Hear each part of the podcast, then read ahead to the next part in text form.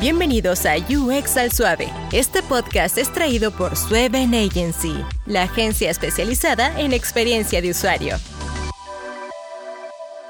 Bienvenidos a UX al Suave, un espacio donde hablamos sobre diseño interacción en español y sin impresiones. Hoy tenemos el gusto de tener a Iván Alarcón. Hola Iván, ¿cómo estás? Un placer de tenerte por acá. Hola Francisco, ¿qué tal? Un gusto, eh, igualmente. Iván, te hemos tenido en lista durante bastante tiempo, desde que vino Ana, desde que vino José René. Eh, hoy vamos a hablar un poco de muchos temas, pero para iniciar, ¿quién es Iván? ¿Qué ha hecho? ¿Cuál es su carrera?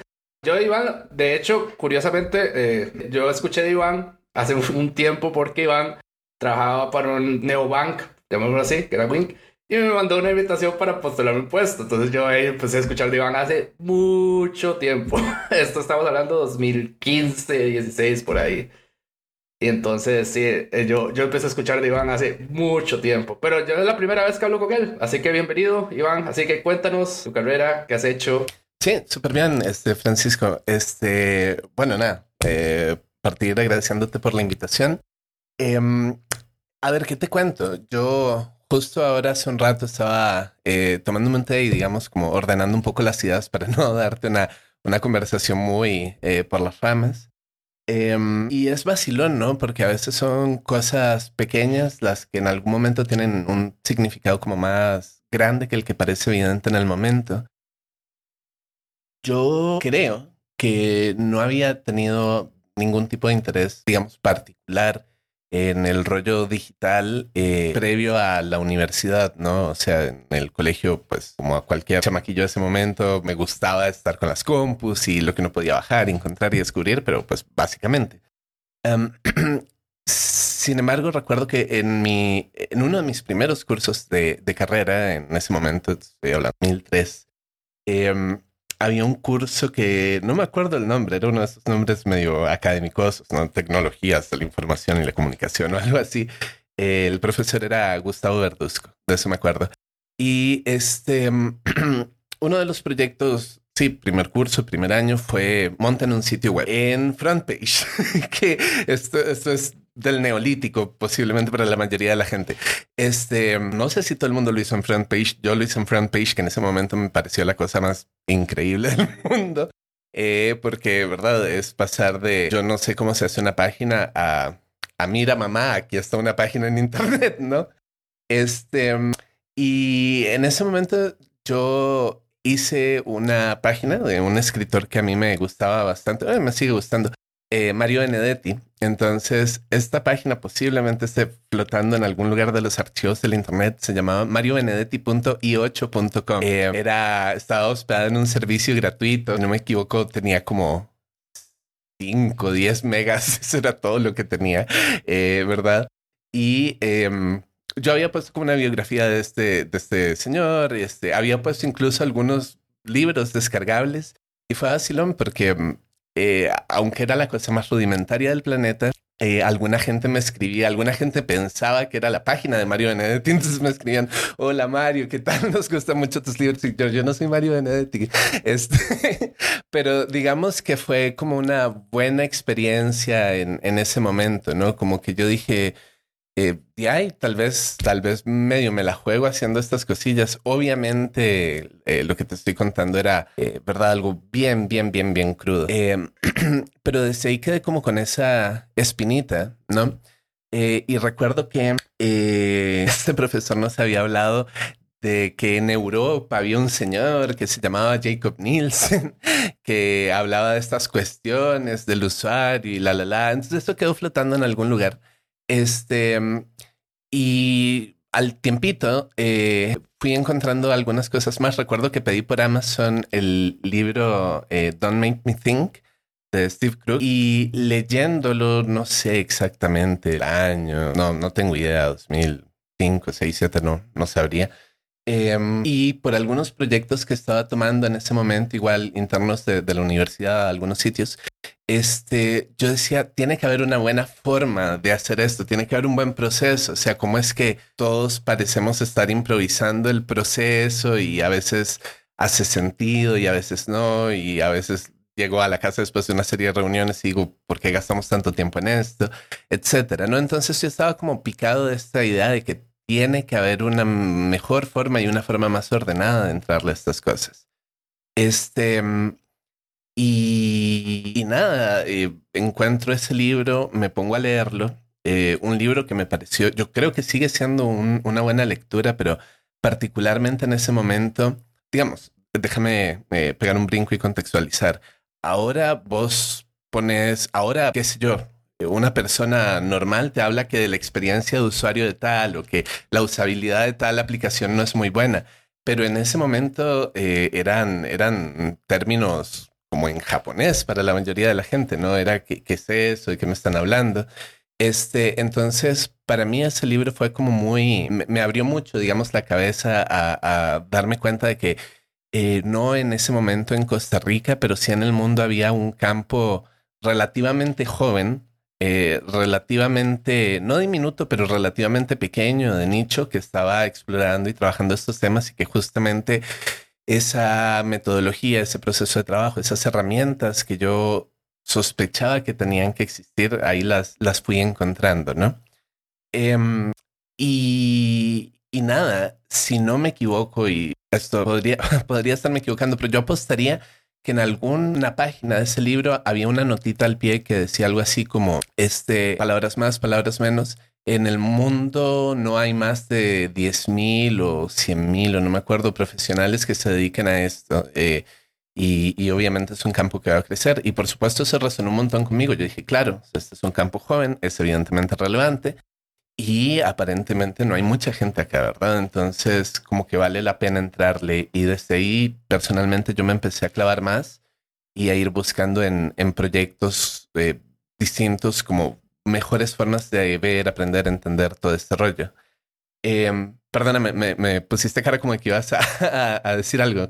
No, no, más bien lo que me, impacta es, para los que no sepan, es que FrontPage es el abuelo de SharePoint. O sea, esto estamos hablando del 2004, por ahí. Por ahí. O sea, a ver. 2003 en realidad. Más bien eso estaba. En eso estaba, estaba buscando más bien cuál era el año de SharePoint, porque yo, eh, de FrontPage, porque yo sí me acuerdo utilizar FrontPage, pero en el colegio. A ver. Eh, claro.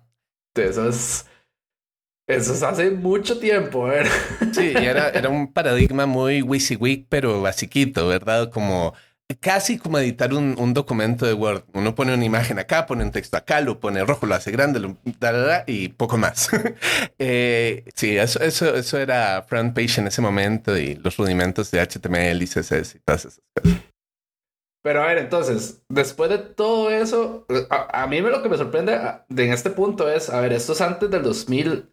10, 9. Sí, no, no. estamos hablando, bueno, específicamente este, este proyectito que te contaba es 2003, si no me falla la memoria. No, lo que pasa todo después es, a ver, que tu profe supiera quién era Nielsen, eso, ¿verdad?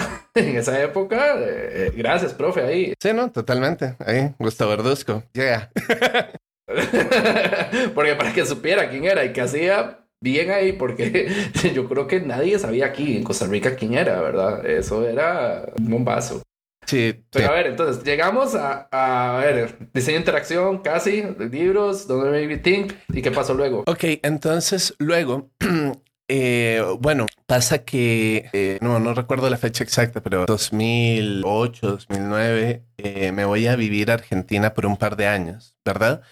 Y ahí, bueno, yo estaba trabajando con una empresa eh, digital. Eh, sin embargo, mi, mi, trabajo iba más del lado de la, de la animación, ¿no? Eh, y sin embargo, yo me vi a mí mismo en ese momento con muchos ratos libres por, la razón que fuera, la, digamos, la vida que yo tenía en ese momento me, me permitió tener muchos ratos libres y lo que yo hacía tenía un, un reproductor de MP3 de los de esa época. este, no, eh, había, me había comprado un iPod Touch, creo. Entonces, eh, yo me bajaba em, unos podcasts que, que, se hacían en ese momento, yo no sé si se hacen ya. Eh, me acuerdo que había uno que se llamaba Boxes and Arrows muy bueno.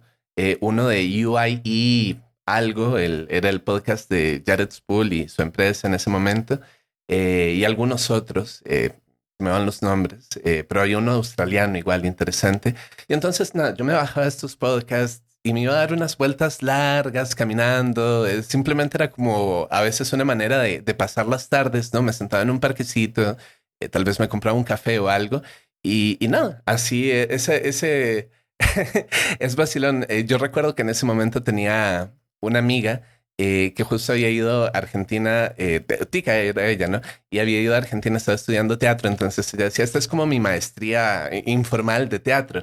Y yo pensaba, bueno, esta es como mi maestría informal de UX, ¿no? O sea, no hay, no hay profes ni aulas ni nada, pero para mí al menos sí fue un periodo de, mucho aprendizaje. Sí, o sea, a ver, que el iPod Touch, si es el primero o el segundo, a mí lo que me parece increíble es la cantidad de contenido en esa época, porque, a ver, yo, yo cuento una mejor, yo, yo estudié en una universidad de diseño. A ver, yo, yo salí de Veritas, ¿verdad?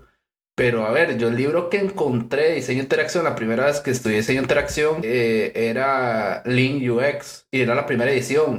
pero, ¿De, cuándo me estás hablando? ¿Tipo 2010, algo así? Yo cuando conocí, cuando, a ver, hola, hola Ana. yo cuando conocí a Ana Don fue el 2012, 13. Ok, ok. Sí, o sea, yo hasta ese momento sabía que era diseño interacción. Ok. O sea, yo antes de eso, cero. Ah, vos venís 10 años adelante que casi todos nosotros, digamos. O sea, por ahí. creo recordar, yo no sé si llegué a ver físicamente esa biblioteca, pero creo recordar que en su momento la, la Veritas tuvo una colección bien interesante de, eh, de libros eh, de UX, de diseño de interacción, etcétera. Eh, creo que Ana fue mucho la, la persona que motivó eso. De hecho, lo curioso era que yo tuve dos etapas ahí de mi vida que estudié dos veces en Veritas, ¿verdad? Entonces la primera etapa fue en el 2009 y entonces ahí fue donde solo había libros de diseño de producto puro y duro, digamos. Claro, eh, claro. Era lo que había, digamos, eh, diseño industrial de ergonomía, accesibilidad, pero en productos físicos. Yo recuerdo ver un par de libros. Ya cuando entra Ana, eh, para los que nos escuchan de afuera, voy a dar un poco de contexto. La Universidad Veritas es una Universidad de Costa Rica, que es especializada totalmente en diseño de producto, animación, diseño de interacción en fotografía y cine y televisión. Y ahora están dando administración, pero bueno, digamos que diseño su, y arquitectura es su, su fuerte. Eh, y la biblioteca de Veritas, fuera de todo, yo creo que yo lo comenté en un capítulo, es una de las bibliotecas enfocadas a diseño más grandes del país. Costa Rica tiene libros muy raros, eh, solo Veritas lo tiene y siempre ha sido así durante muchos años. Y es, cierto, Ana trajo muchos libros que no habían. De hecho, ya sí, es cierto, en el 2012, cuando yo hice interacción, eh, ya había más libros de interacción, procesos de Lean UX, Don't Make Me Think estaba, eh, todos esos libros ya más enfocados a diseño interacción. E, e, eso es verdad. Pero sí, a ver, esos eso ya es bastante tiempo, hombre. Claro, sí. De hecho, yo recuerdo ver, no, no sé si fue eh, Laura Escudé, creo que en algún momento tenía andado con algunos de esos libros y, eh, o no, no sé si fue allá, no recuerdo, pero Recuerdo la sensación de ver en físico libros que yo tenía en mi guaquita digital de PDFs descargados de por ahí, eh, pero obviamente es, es muy tan, es decir, como, ah, wow, el libro. El libro en físico. Y entonces, a ver si conectamos aquí un poco de puntos. Entonces, en Argentina ya eras diseñador de interacción. O sea, ya trabajabas después como diseñador de interacción. Es decir, sí, pero fundamentalmente mi, mi fuerte en ese momento era eh, animación. Eh, hacíamos cuestiones publicitarias y tal. Eh, y sin embargo, ¿verdad? Ahí hubo un proceso em, paralelo, yo, yo diría, donde por un lado yo estaba intentando, bueno, déjame darle vueltas para que te haga más orden en el tiempo.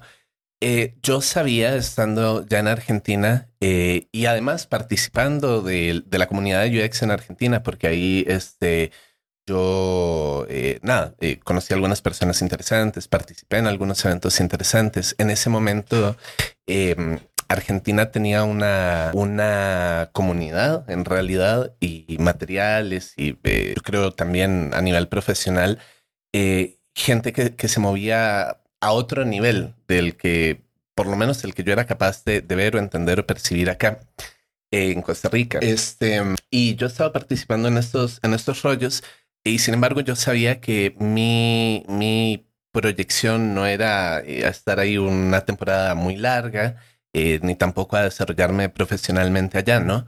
Entonces, en algún momento lo que, lo que yo terminé haciendo fue decir, bueno, abramos LinkedIn y veamos quién en Costa Rica tiene cualquier rollo pardamente similar a estos temas de UX, ¿no? Entonces, literal, me puse a buscar como keywords y gente que había llevado el curso de Human Computer Interaction de Stanford y acá y allá. Y eh, fui encontrando, creo, como 12, 10, 12, 14, no sé, personas eh, que algo tenían algún grado de interés, algún tipo de, de participación o familiaridad eh, y los contacté. Esto fue en julio del 2012. No es que tenga muy buena memoria, es que me fijé hace un momento eh, para, para, para, porque yo sabía que ibas a, a querer hablar de, de, esos momentos. Entonces, nada, eso fue en julio del 2012. Em, y bueno, ahí, aparte de, de varias personas que, que, nos fuimos contactando inicialmente, eh, encontré a Ana, Ana Dom, que, si no me equivoco, ella estaba pensando en formar un, un capítulo del IXDA en Costa Rica. Eh, y no sé en qué momento, bueno, ella te contará esa historia mejor que yo, pero creo que también estaba flotando por ahí el, el tema de la, de la maestría eh, de diseño de interacción que, que, eventualmente se creó en la Veritas. Ya lo contó, ya lo contó. De hecho, a ver, vamos a pasar a otro tema porque ya que me metió me metió el otro tema de golpe aquí, Iván, y no importa, porque es que seguía.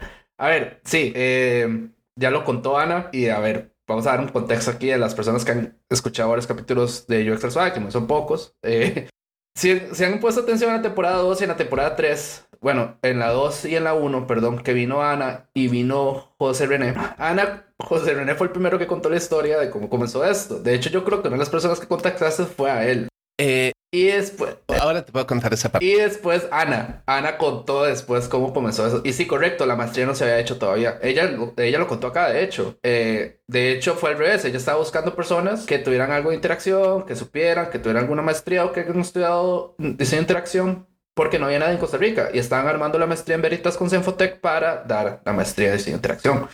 Pero sí, correcto. Vas, vas bien. vamos bien en el chisme. Ahora, vamos a escuchar la parte de Iván, porque todo el mundo hablaba que Iván, aquí que Iván, allá que yo hablé con Iván. Y yo, ok, vas a tener que traer a Iván a que cuente yo, yo ahora sé qué fue lo que pasó. Entonces, a ver. Ok, ok, bueno, este, te cuento igual mi, mi ángulo de, de, las cosas. Este, eh, tal vez al final, ¿verdad? Yo, yo supongo que siempre que uno escucha múltiples historias de múltiples personas es un poco como, como ver esta peli Rashomon, no sé si la has visto. Eh, sí, o sea, siempre es la misma historia, pero también es un poco diferente. Pero este. Es como la película de Guy Ritchie, la de las, la del diamante, ¿cómo se llama? Se me olvidó el nombre. No, no sé. Um, es, Snitch, creo que se llama en inglés. Es de Guy Ritchie, que es, que es hecha, grabada en Inglaterra. Es, se roba un diamante. Ah, esta donde. Eh, um... Brad Pitt es una especie de boxeador. Sí, sí, sí, sí. Sí, sí, sí. Creo que se llama Snitch. No me acuerdo el nombre. Sna Snatch, esta historia ¿no? está igual. Snatch. Ajá, Ajá, correcto. Esta historia va igual. bueno, entonces, este, nada, como te contaba, ¿verdad? Julio, yo empiezo a mandar esos correos así, out of the blue, eh, como, hola, ¿qué tal, persona? Eh, tú no me conoces, yo no te conozco, pero eh, nos interesa más o menos esto, hablemos, ¿verdad? Y este, en agosto, me parece, se hace una primera reunión virtual por, no sé, Hangouts o Skype o algo así. Y eh, ya hacia finales de ese año yo igual me devuelvo a Costa Rica y en febrero de 2013 hay una segunda reunión eh, eh, per en persona que creo que es la primera reunión en persona que ocurre acá en Costa Rica y eso este, se hace en una de las salas de la Veritas que Ana Doma había podido gestionar en ese momento, ¿no? Entonces, eh, al menos eh, como yo lo veo y como yo lo entiendo, esos son las, las semillas de donde se fue gestando pues las distintas cosas. Y yo creo que muchas carreras de mucha gente también, eh, me imagino que has hablado con varios. ¿sí? De hecho, curiosamente, a ver, un poco de contexto. Eso es lo que es IXDA Costa Rica, el grupo en Facebook actualmente. Eh, antes se llamaba UX en Costa Rica. O UX de Costa Rica, creo que era el nombre original. Y sí, de hecho, a ver, eh, yo el primero que lo escuché hablando de diseño e interacción eh, fue a José René. Eh, lo vi en Twitter hablando cosas. Nosotros tenemos Twitter desde el inicio de Twitter, o sea, es increíble. Y entonces yo vi que publicaba cosas de diseño interacción y yo, ¿qué diablos es esto? Y, y yo también me fui metiendo, abrieron el técnico, yo entré al técnico, entonces, pero sí, o sea, eh, era lo que había. Eh, eh, a ver, Facebook estaba en su prime y era lo que había y era lo que nosotros escuchábamos de todo el contenido. Ah, habían, hubieron problemas en su tiempo porque yo recuerdo que, que hubieron como temas muy complicados de que nunca fue una carrera real en Costa Rica, nunca fue un bachiller y después fue la licenciatura de diseño industrial y tecnológico Costa Rica, pero era como nosotros encontramos contenido. O sea, a ver, los que estábamos aprendiendo era la única forma de encontrar contenido y aprender. Porque, porque eso es lo que había, a ver, eso es lo que había. Sí, en realidad, bueno, la... Vamos a ver. Yo creo...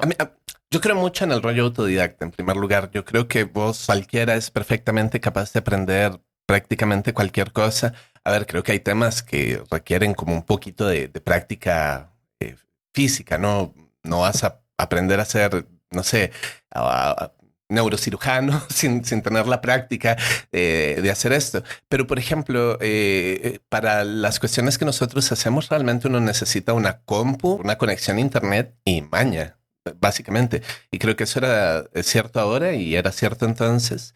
Y sí, a mí, esto, esto que vos decís es cierto, ¿no? Ahora, ahora, en este momento, yo creo que hay varios recursos en español, siendo tu podcast, por ejemplo, uno de ellos. Este, pero si hablamos de hace 10 años atrás o incluso más, eh, ¿verdad? Era andar buscando algún videito en YouTube, eh, andar bajando algún PDF, eh, estos podcasts que te contaba. O sea, era, era una cuestión donde había que rascar un poco más. La información estaba ahí, pero tal vez no tan a la mano. Y yo creo que una, em, una cosa que tristemente es cierta de muchos temas que uno intenta aprender es que mucha, mucha de la información está en inglés, ¿no? Y eso eh, lamentablemente es excluyente para muchas personas. Es decir, si, si vos no, no dominas el inglés, eh, puedes tener todos esos recursos y esos PDFs y te descargas aquí y allá y, no vas a poder hacer demasiado con eso.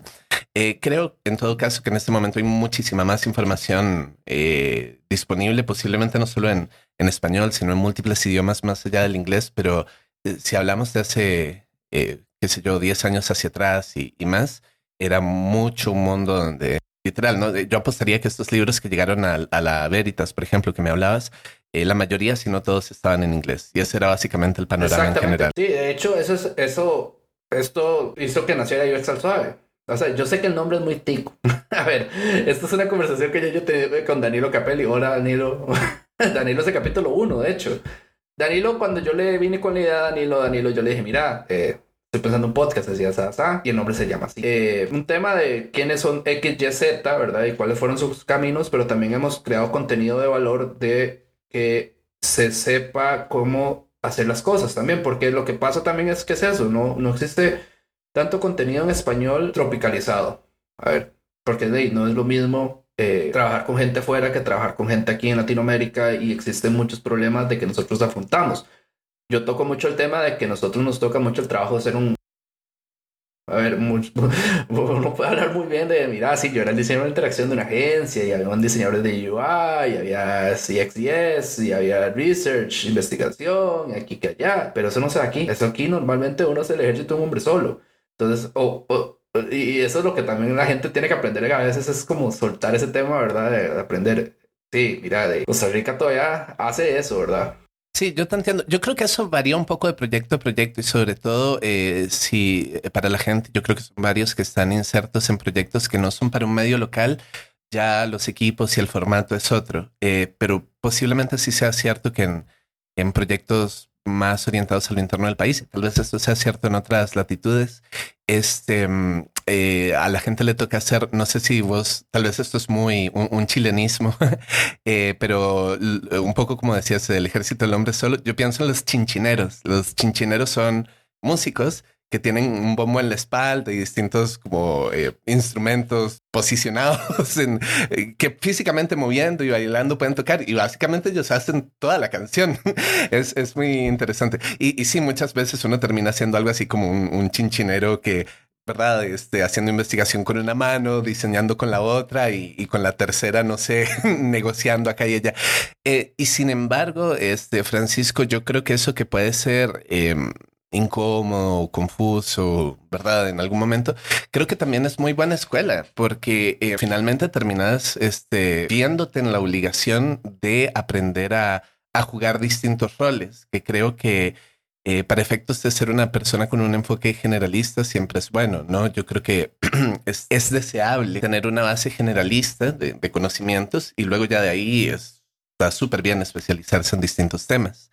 Eh, pero bueno, solo quería retomar un par de cosas eh, y para seguir avanzando. A ver, comentarios rápidos. Este, lo primero, no sé si conoces un podcast que se llama Diseño Cha Cha Cha. Creo que es eh, interesante. Yo no sé si lo hacen ya. Em, lo llevaba eh, este chico Pablo Stanley, eh, es un diseñador bastante conocido, y una diseñadora que si no me falla la memoria se llamaba Lumen Bigot. Eh, puedo, espero no estarme equivocando con eso. Este, pero bueno, nada, este, disculpa, tengo acá algún... Ok, este, y, y, creo que en la línea de lo que vos me decías de generar recursos para que la, la comunidad hispanohablante, digamos, eh, encuentre esta información, creo que puede ser una buena referencia. Eh, pero bueno, nada, eh, solo para, para avanzar, quería retomar un poquito con un par de cosas y de ahí, bueno, vos me vas preguntando lo que quieras. Este, entonces, nada, ¿verdad? 2013, como te decía, yo creo que ahí pasan, por lo menos para mí, algo, algunas cosas. creo que es ahí al poco tiempo de llegar de vuelta, que de hecho yo conozco a, a José René, José Nitos, este, ahí nos fuimos a tomar una cerveza y yo creo que nos, nos hicimos compas y desde entonces, ¿verdad? Eh, y, y, bueno, creo que siempre, eh, para mí, eh, él, él, siempre ha sido un compa cercano y, obviamente de, compartir experiencias y puntos de vista y, aprendizajes. Eh, pero otra cosa, digamos que es relevante para mí en ese momento es que de vuelta al trabajo en el que estaba y donde yo ya había empezado a intentar articular y empujar eh, por formar, eh, formalizar, digamos, el capability de UX. Eh, hacemos un pequeño grupito y empezamos a tener reuniones, conversaciones, leer libros, exponerlos. Em, y, y, nada, creo que eso fue igual un momento de aprendizaje interesante, de intentar ya eh, formalizarlo o sea, eh, yo venía haciendo estas cosas, tomando freelances, etcétera, etcétera, pero eh, una cosa es hacerlo uno por su cuenta y otra cosa es decirlo como eh, la empresa con la que trabajaba en ese momento, eh, vamos, a, vamos a intentar formalizar esto, ¿no? Y de ahí surge ese, ese pequeño grupito, creo que eh, posiblemente allá se ha hablado, bueno, de fijo con Laura Escudevi que hablaste, Melanie González, que también era compañera de trabajo y amiga, estaba por ahí. Eh, y, bueno, algunas otras personas, ¿no? Este, um, entonces, eh, eso para mí al menos fue interesante porque, como te digo, es, es ya llevarlo al, al, entorno de la empresa y del trabajo y decir, ok, como vendamos esto, cobremos por esto, articulemos esto, ¿no?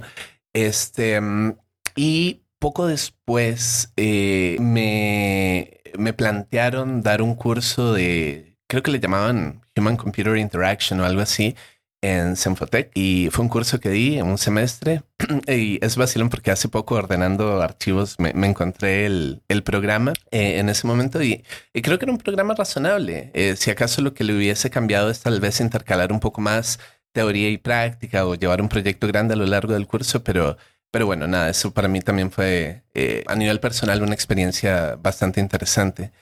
Eh, no sé si crees que, que continuemos o conversar de algo de esto. Es tu, es tu espacio, a ver, es tu espacio, hombre. no te preocupes, aquí tiempo de sobra. Ok, súper.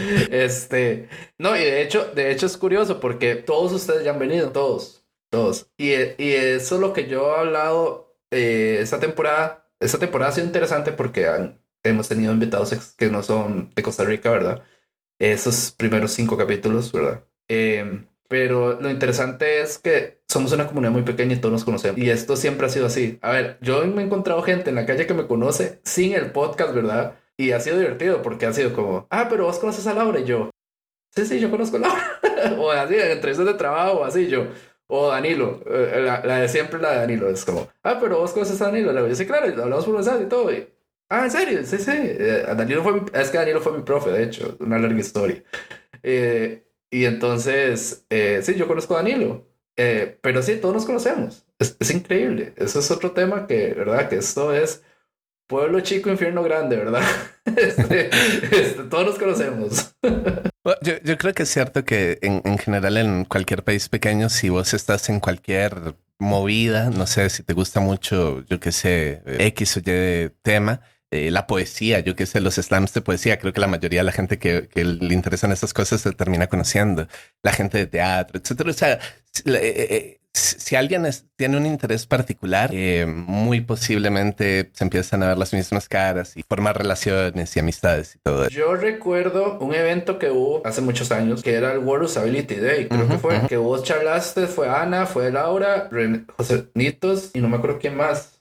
Que las charlas fueron de ustedes. De hecho, fueron ustedes cinco, pero eso fue en el 2015, por ahí. De hecho, sí, o sea, eso, esa es la otra. A ver, que yo creo que eso es como cerrar el chisme. esto es darle vuelta al chisme.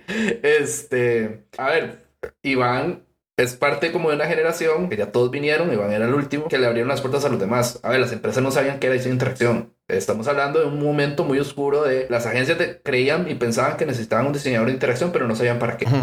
eso que mencionaste es interesante. Yo creo que, y de hecho, creo que con el tiempo, y ya no todo el mundo, pero mucha gente entiende un poco más el proceso y cómo incorporar, por ejemplo, una persona. Eh, esto varía mucho de proyecto a proyecto, pero, pero Claro, o sea, donde antes se, esperaba que un diseñador hiciera magias raras, creo que ahora hay para mucha gente un mayor entendimiento del proceso y cómo involucrar más correctamente a una persona eh, de UX, de diseño, como le quieras llamar. Em, sí, yo, yo, creo que ese ha sido un cambio que ha ido pasando gradualmente. Yo, creo que en muchos, muchos lugares ya es algo que no, eh, que no confunde a, los equipos, no, más bien donde hay cierto nivel de expectativas y demás. Eh, eh, UX pasa de ser un tema súper raro y desconocido a algo que, como te decía, ¿verdad? Este, tal vez vas mañana a tomar café con tu tía de 60 años y te dice, es que no me gusta la usabilidad de esta aplicación. Ya, ya ha percolado, digamos, eh, eh, culturalmente a ese nivel donde temas que eran internos del gremio, ahora la, la, gente dice como, no, es que no es amigable este sitio, etcétera, etcétera. No, y curioso ese tema porque yo recuerdo que no, a ver, no habían tantas posiciones. En esa época no existía tanto y no, no, no había. A ver, hombre, no, no es ahora. Como que, bueno, vos trabajas remoto actualmente, supongo, ¿verdad? Creo, si no me equivoqué, sí, yo creo que sí. Eh, pero no existía. A ver, por aquí, chisme. Yo escuché que Iván tenía un podcast, pero hace años. sí. a ver, pero, pero esa, hace a ver, eso no sé ni cuántos años, porque yo me acuerdo, yo lo vi en UX de Costa Rica en Facebook. Y yo, mira, un podcast de diseño de interacción, pero hace años. Claro. Spotify ni existía en Costa Rica. Spotify ni existía, yo creo. Honestamente no sé dónde estaba Spotify, pero sí, este era un podcastito chiquito eh, de tres episodios. Luego, eh, por, por situaciones personales, no lo pude continuar. Eh, pero eh, al menos el espíritu yo creo que apuntaba en la dirección correcta, se llamaba UX Total. El otro día eh, había intentado encontrar esos archivos, pero yo creo que en su momento posiblemente los puse en algún otro disco duro, se perdieron.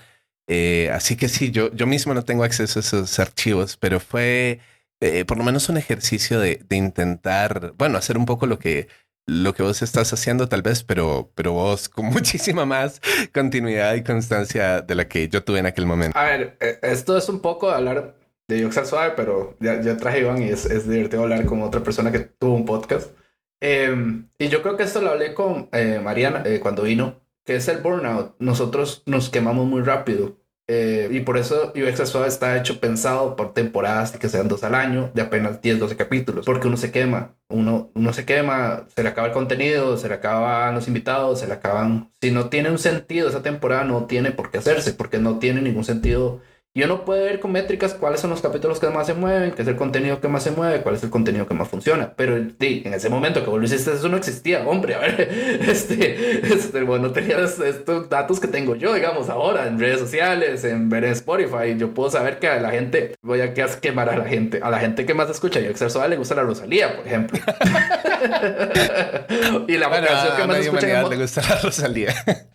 Hey, la canción que más escuchan es Motomami. A ver. este, eso es real. Esos datos son de Spotify. A ver. Eh, esos datos vos no los tenías. Vos no los tenías. Eso no existía. Vos no sabías qué dispositivos estaban escuchándote. No sabías. Eh, me imagino que los. Pues, yo lo encontré. A ver, cuento un poco cómo me di cuenta también. Y me recordé de eso. cuando yo empecé a buscar podcast de diseño interacción en español, cuando se creó hace dos años UX al suave, eh, hola, píldora de UX este, y diseño y. Todos esos podcasts me salieron y me salió el tuyo. Y yo, mira, ¿y este podcast de dónde salió? Y me di cuenta que eras vos, pero me di cuenta que solo tenés tres capítulos y yo, algo pasó aquí. Este, entonces me, me dio demasiada gracia de que me salieron eh, UX and Friends, me salieron un montón de podcasts en español eh, que algunos habían muerto en el intento, ¿verdad? Y, y, de hecho, sí, uno de los que escuché a ver cómo era el formato era el tuyo. Eh, y por eso yo expreso eso así, digamos, no tan, tan estricto en su formato ni guía, sino a mí me gusta que la gente como hable, hable se le olvide que está en un podcast porque así cuentan más cosas y es sus, sus propias experiencias, porque al final de eso se trata, ¿verdad? Y, y ese es el formato que UX al suave tiene. Eh, no, sí, este, y, y, vos tenés razón en lo que apuntas en, en términos de la, de, de la, evolución de distintas herramientas. Yo creo que es lo mismo es cierto. Lo mismo podría decir uno, por ejemplo, eh, brincando un poquito de tema, no solo son muy superiores las herramientas que hay para alguien que esté haciendo podcast en este momento, pero también podríamos hablar de las herramientas mismas de diseño, ¿no? Este, y cómo han evolucionado al punto de simplificar muchísimo eh, muchas tareas que hace tan solo unos pocos años, o sea, Figma, Figma es una herramienta tremenda en términos de, de colaboración. El concepto mismo de los design systems, eh, independientemente de qué herramienta estés usando para crearlos, es algo que ahorra un montón de tiempo. Eh, trabajar con, con herramientas que funcionan en la nube, que donde los gráficos son vectoriales, etcétera. O sea, yo no sé si a vos en algún momento te tocó subir y bajar eh, toneladas de PSDs porque había que hacer tal vez algún cambio en un botón o el logo había cambiado. Yo, yo trabajé en PCD. Ajá. Yo trabajé en PCD. Ajá, y, y entonces vos sabes que eso era bajar un montón de cosas, eh, abrir manualmente cada archivo, hacer el cambio, salvarlo. El archivo pesaba, yo no sé, sus buenos 100 megas y no más, y de vuelta a subirlo y así para, para cada cambio. Y era muy difícil coordinar. eh, eh, algo, algo que en ese momento sería tan sencillo como tener un design system y cambiar el estilo para los botones de toda tu, todo tu producto digital, eh, en ese momento te hubiera tomado mucho más tiempo. Entonces sí, o sea, las, al menos en términos de herramientas, este es un buen momento. Eh, creo, que hay, creo que hay cosas que podemos hablar y comentar de este momento y lo que significa este momento en el tiempo para los profesionales del UX, pero eh, en términos de herramientas, eh, creo que hay, hay muchísimas cosas que, que han aparecido en los últimos años y que son bastante bienvenidas. Eso es un buen punto. Ahora, yo sé que. A ver, ya me, ya me encontré. eh, Yo voy a comentar esto un poco, darle contexto. A ver, yo Iván lo tenía en LinkedIn, pero no sabía por qué. Per- per- perdona, te- que tenías. Te tenía en LinkedIn a vos. Ah, ok. Eh, pero no, no veía por qué. Y yo, qué raro, yo, yo ya había agregado Iván. Ya ve- ahora buscando correos y todo, es- no, me mandaste la oferta para Wink. Ujú, Eso fue. ujú. Sí, sí, de hecho sí, para que participara. Yo, yo en el trabajo que estaba, yo te dije que no porque acaba de entrar donde estaba. Pero hablando de eso un poco, de, eso, de- si quieres contarlo, lo contás. Versus eh, hace 10 años ahora, ¿cómo ves cómo ha evolucionado el mercado de Acalmen? Yo tengo ciertas teorías de cómo ha evolucionado, ya las he comentado por acá, pero en tu opinión, ¿hemos mejorado? ¿Hemos, Ujú. estamos igual? Yo creo que hay más profesionales mejor preparados ahora, por mucho, porque a nosotros nos tocó llevar palo. A ver, a, nosotros nos- a ver, te voy a ser sincero, nos entrenaron las empresas al final. Nuestros trabajos fueron los que nos terminaron de entrenar, porque fue una necesidad adquirida. Eh, yo creo que hay profesionales mejor preparados, algún, algunos, pero hay profesionales que, y ese tema se tocó en esa temporada, que afecta a España, afecta a Costa Rica. Eh, que son los bootcamps, cursos cortos que salieron de la nada y que hicieron que salieran más profesionales menos preparados. Que yo no estoy diciendo que, que no sea el camino, ojo, porque ya lo toqué en un, otro, pod- eh, otro capítulo, sino que le vendieron humo a decir, ah, que si ustedes pueden ganar 100 mil dólares al año en una empresa de Estados Unidos, no va a pasar. Este, pero yo siento que estamos mejor preparados y ha habido como una evolución en las agencias, en las empresas de contratar mejores profesionales, ¿verdad? Creo yo. Sí, eh, bueno, a ver, eh, eh, tratemos de partir eso. Este, mm, yo, a ver, di- directamente como a nivel de experiencia, eh, yo creo que la inmensa mayoría de los proyectos que toman los últimos 10 años no, no son para un mercado interno. Entonces, eh, digamos como a nivel experiencial no te podría hablar tanto de eso. Sin embargo, creo que sí tenés razón en la observación de que junto con, ¿verdad? Toda una nueva generación de herramientas, no solo herramientas de software, ¿no? También herramientas conceptuales, formas de enfocar eh, el, trabajo que hacemos, formas de colaborar con los equipos, eh, es eh, obviamente ha habido una evolución, no, no solo ya digamos de, lo que es la práctica del UX en Costa Rica, sino en general en el mundo. Este, y concuerdo con vos en que em, hay en, en, yo diría que Costa Rica es un país que tiene bastante buen nivel técnico, no solo, no solo si hablamos de gente de UX, también si hablamos de em, diseñadores, de distintos tipos, si hablamos de eh, desarrolladores, etcétera, etcétera, eh, hay, hay gente, o sea, con nivel tremendo acá en Costa Rica eh, y creo que eso es al mismo tiempo algo que ha ocurrido en, en, una especie de sinergia con justamente muchas empresas orientadas a mercados externos que de alguna manera terminan al mismo tiempo elevando la barra en términos de que obviamente el nivel de, de expectativa de resultados es distinto, pero también eh, traen muchas veces cuestiones que pueden ser formativas para mucha gente, ¿no? Prácticas, estándares o qué sé yo. Em, y yo creo que eso es muy bueno. O sea, yo, yo todo eso lo aplaudo y, me parece excelente. Em, respecto al otro que comentabas, eh, yo creo que, ¿verdad? Es, es, es cierto, pero no creo que sea una cuestión exclusiva de, del UX. Yo creo que em, en este momento, si vos buscas, hay muchos cursos prometiéndote, no sé, gloria, fama y fortuna, aprendiendo X, eh, que lo vas a aprender en poco tiempo y te va a ir muy bien y la, la, la. Y este, yo, yo no creo necesariamente que una persona que, que parta de algo así vaya a terminar siendo un mal profesional. Yo no creo que una persona sin formación académica vaya a terminar siendo un mal profesional yo creo que realmente lo que termina eh, determinando qué tan bien eh, o qué tan eh, buena, sólida, fuerte, redonda, comillas, sea una persona a nivel profesional, tiene mucho más que ver con el interés que esta persona tenga, con la energía que le ponga a, buscar información, a aprender, a practicar, a encontrar esos espacios para practicar. Yo creo que muchas veces, por ejemplo, un, un trabajo puede ser un espacio que si bien estás haciendo X proyecto para X cliente, vos también eh, lo orientas de una forma que vos sepas que vas a quedarte con algo eh, a nivel de aprendizaje de todo ese proyecto, ¿no? O de todo ese proceso. Y, y bueno, en realidad esto ya, al menos en mi visión, depende mucho de, eh, de cada persona. Creo que así como tenés personas, como vos apuntabas, que toman un, curso de cinco semanas y, y luego tal vez, digamos, no sé, eh, intentan tener o pretender quizá más experiencia o lo que fuera. Eh, al mismo tiempo hay, hay gente que toman estos cursos y luego siguen dándole, dándole, dándole y, se vuelven excelentes em, profesionales. Y creo que no, lo, lo, digamos, la contracara de la moneda también es cierta, ¿no? Hay gente que puede tener toda la formación académica que vos creas y si esa hambre, si ese interés no estaba ahí, pues no, no necesariamente van a ser los perfiles más interesantes. Y es el tema más concurrente. Yo creo que el portafolio es lo más importante. A ver, eh, Yo, mm. termina siendo. Bueno, no, si tener razón, no. Portafolio es como el 70%, porque un buen portafolio te puede mostrar muchos skills, elementos, ¿verdad? De cómo esa persona puede trabajar y si trabaja en equipo. A ver, pienso yo. Sí, yo creo que si estamos hablando a nivel de, de, de qué cuestiones se puede fijar uno al, al estar contratando, Em, sí, obviamente el portafolio es un factor. A ver, que está difícil eh, eh, que alguien que no te puede mostrar ni una sola pieza de trabajo. Bueno, no sé, ¿no? Eh, yo que en algún momento estaba en procesos de contratación, no, no me sentiría terriblemente cómodo de contratar para un puesto que no fuera junior a una persona que literalmente te dice que tiene toneladas de experiencia y no te puede mostrar al menos un caso. Este, pero creo que no es solo una cuestión del portafolio, que, a ver, ¿verdad? El portafolio es como una concreción final eh, de un proceso em, o de una serie de procesos.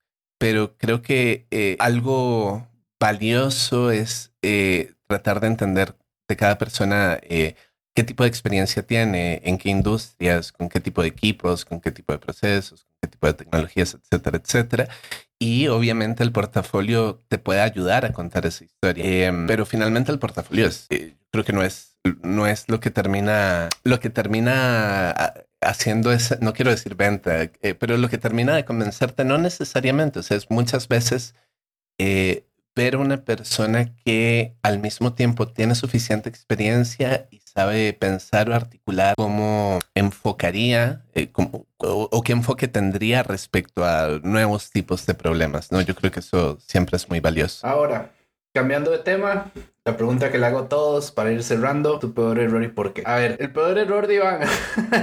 ah, Iván tiene que tener un montón, no mentira, mentira, mentira. no, pero... Eh, por un montón de años, hombre, a ver. sí, a ver, eh, errores... Em, hmm, mira, a ver, depende de cómo uno lo quiera enfocar. Eh, yo creo que... Yo creo que un error que... Hmm, déjame pensar en estos 10 segundos. Ah, tenemos un montón de ejemplos. yo, te, puedo dar un montón de errores que han pasado por aquí, ¿verdad? Ajá. No, o es sea, que, o sea, sí, no, obviamente no es que yo pretenda que no tenga errores para nada, sino estoy pensando en, en alguno que pueda ser eh, idealmente interesante o formativo de alguna manera, ¿no? Este. Ok, yo diría, eh, sin mencionar cosas específicas, yo creo que es importante em, mantener la motivación en, en los proyectos. Este creo que en algún momento, si eso se pierde y, te ves en medio de un proyecto que te va a tomar cierta cantidad de tiempo y demás, eh, puede ser que eso juegue en contra tuya, ¿no? Este. Y, nada, no, tampoco estoy diciendo que haya que, tomar cualquier proyecto. De hecho, yo creo que podríamos hablar un poco de eso eh, en, un momento. Em, pero creo que es importante eh, entender por qué estás tomando un proyecto más allá de la paga, ¿no? Eh, creo que es, es importante no que la, que la paga que un proyecto te pueda ofrecer no sea la única consideración eh, y que vos sabes que podés resonar bien con el proyecto durante la duración del proyecto eh, una parte de eso que yo creo que es importante y tal vez no se habla tanto es, es el tema como de las relaciones personales que vas creando con cada proyecto que haces, ¿no? Este, si vos eh, las enfocaste de una buena manera, eh, aparte de, de, amistades que pueden surgir de estos espacios, también quedan conexiones que vos te vas, tal vez un buen freelance o lo que sea, y de ahí te puede salir, eh, te pueden salir cinco proyectos más, puede salir, eh, no sé, una propuesta de trabajo, etcétera. Y yo creo que es fácil para mucha gente, eh, o puede ser fácil para mucha gente, para uno, en algún momento dado, como perder esa perspectiva y decir, nada, em, esto es lo que es, y, y, luego no, no, no, no crear, no aprovechar esos espacios para crear esas relaciones, ¿no? Yo creo que es súper importante y particularmente para la gente que, haga freelance o se lo esté planteando. Eh, eh, bueno, posiblemente no estoy diciendo nada nuevo para ellos, pero este, mm, cuidar, cuidar esas relaciones, no solo con tu cliente, sino con tus compañeros de trabajo y, demás. Eh, entonces, sí, digamos, de vuelta a, tu pregunta, a nivel de error, yo creo que un error puede ser ese en algún momento, ¿no? Tomar algún proyecto que en su momento te tentó eh, porque se veía interesante por X o Y o Z factor, eh, pero que vos mismo en ese momento tal vez escuchabas como, como esa voz en, segundo plano que te dice como tal vez no es tan buena idea. Y, yo creo, em, eh, Francisco, que es importante em, escuchar eso, escucharse uno mismo cuando uno, cuando uno piensa o, o siente eso creo que puede ser em, fácil y, sobre todo, ¿verdad? Eh, alguien entra a este campo y pasa de un trabajo a otro, pasa de, no sé, junior a mid, de mid a senior y empieza a, conseguir mejores trabajos, mejores freelances y lo que sea. Y siempre va a haber una tentación de tomar lo que sea que pague bien, ¿verdad? Y, y yo creo que ahí es importante uno mismo empezar a marcar sus propios estándares y decir, tener uno claro qué es lo que yo no voy a tomar, aunque me pague bien, ¿no?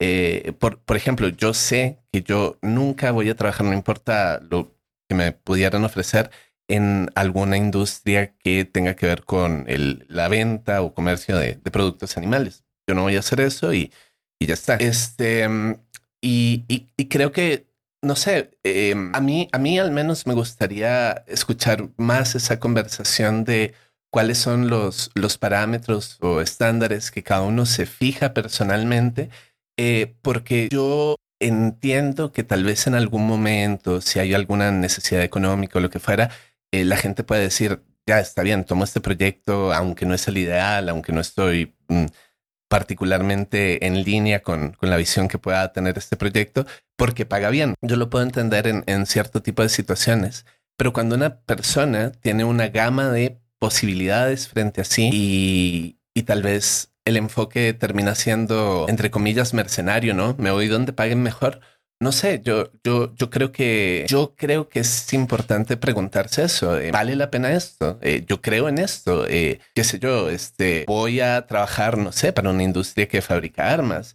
Voy a trabajar para una industria que fabrica algún tipo de, no sé, plataforma social que está afectando eh, la salud mental de la gente, etcétera, etcétera. Y, yo creo que más allá de las herramientas, más allá de, tal libro, tal proceso, tal formato, lo que creas, yo creo que esas son conversaciones importantes, eh, ¿no? Yo, yo creo que, mm, no sé, eh, si vos pudieras hacer, no sé, estoy tratando de pensar en algún ejemplo. Si vos pudieras hacer un arma muy letal y lo que fuera, o tal vez el, verdad, no sé, el, el, eh, algún tipo de la, la, la, parte que controla, yo qué sé, eh, misiles guiados a distancia y tal, vos lo harías, aunque te pagaran muy bien. Yo creo que esas son preguntas que que no necesariamente discutimos eh, en, en, este ir y venir diario donde uno dice, sí, estoy en tal proyecto, estoy apuntando a este otro, aquí está este freelance y tal. Todo eso está muy bien, pero, pero creo que también em, tener claro por dónde va la cosa y, y, qué pequeña uh, fracción de eh, agencia o poder podemos tener frente a este tipo de situaciones, yo, yo, yo creo que es, al menos para mí, una conversación necesaria.